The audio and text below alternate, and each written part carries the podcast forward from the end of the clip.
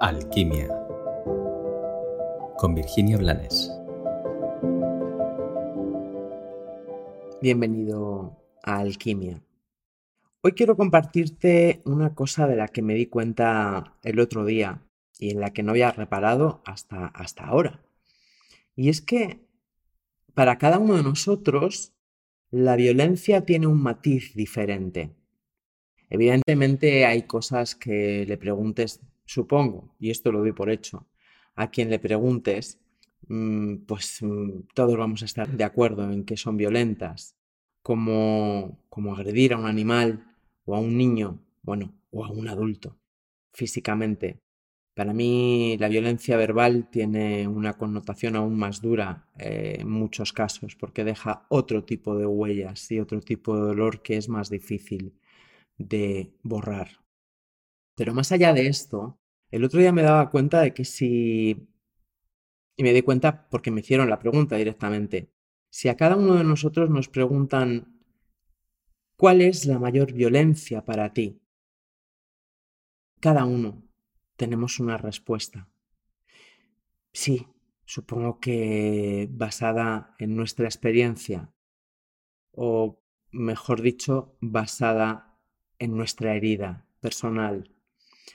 Eh, es interesante comprobar cómo astrológicamente, dependiendo de nuestra carta natal, esa, esa violencia particular para cada uno está marcada como como una huella que nos despierta un temor particular o como una experiencia muy temprana que nos ha dejado una herida más profunda. ¿Por qué te hablo de esto? Porque me permito aquí compartirte cuál es para mí el mayor acto de violencia. Para mí, el mayor acto de violencia es no mirar, no ver a quien tienes delante. Me da igual si estamos hablando de un ser humano o de un animal. Para mí no mirar es ver con los ojos físicos esa forma matérica que tienes ahí, pero es no ver que ese es un ser sintiente, que ese es un cacho de Dios buscando su camino de retorno al hogar.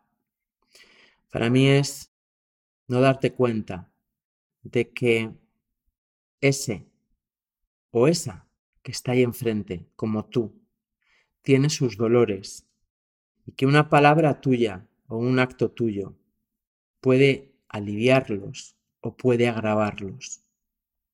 Es el, el muchas veces tener delante a un ser inocente que te está amando o que está muy perdido y el pasar por encima con nuestro desprecio, con nuestro silencio, con nuestras palabras, con nuestros gritos, con nuestros actos o con nuestra ausencia de acción. Y en medio de esta reflexión me doy cuenta de que en medio de esta violencia que para mí es tan dura, hay un acto aún más violento. Y es el que cometemos nosotros con nosotros mismos cuando nos hacemos invisibles, cuando nos negamos a mirarnos, a abrazarnos, a aceptarnos tal cual somos. Y desde esa falta de aceptación y desde ese juicio vamos ocultando partes de nosotros, vamos disfrazando otras, vamos intentando arrancarnos nuestra esencia para no ser vistos como nosotros nos percibimos.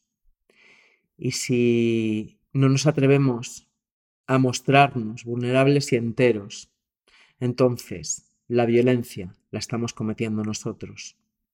Ojalá esta reflexión absolutamente íntima y personal te sirva para mirarte frente al espejo, para reconocerte, para decirte, te veo, existes y mi vida tiene sentido gracias a ti.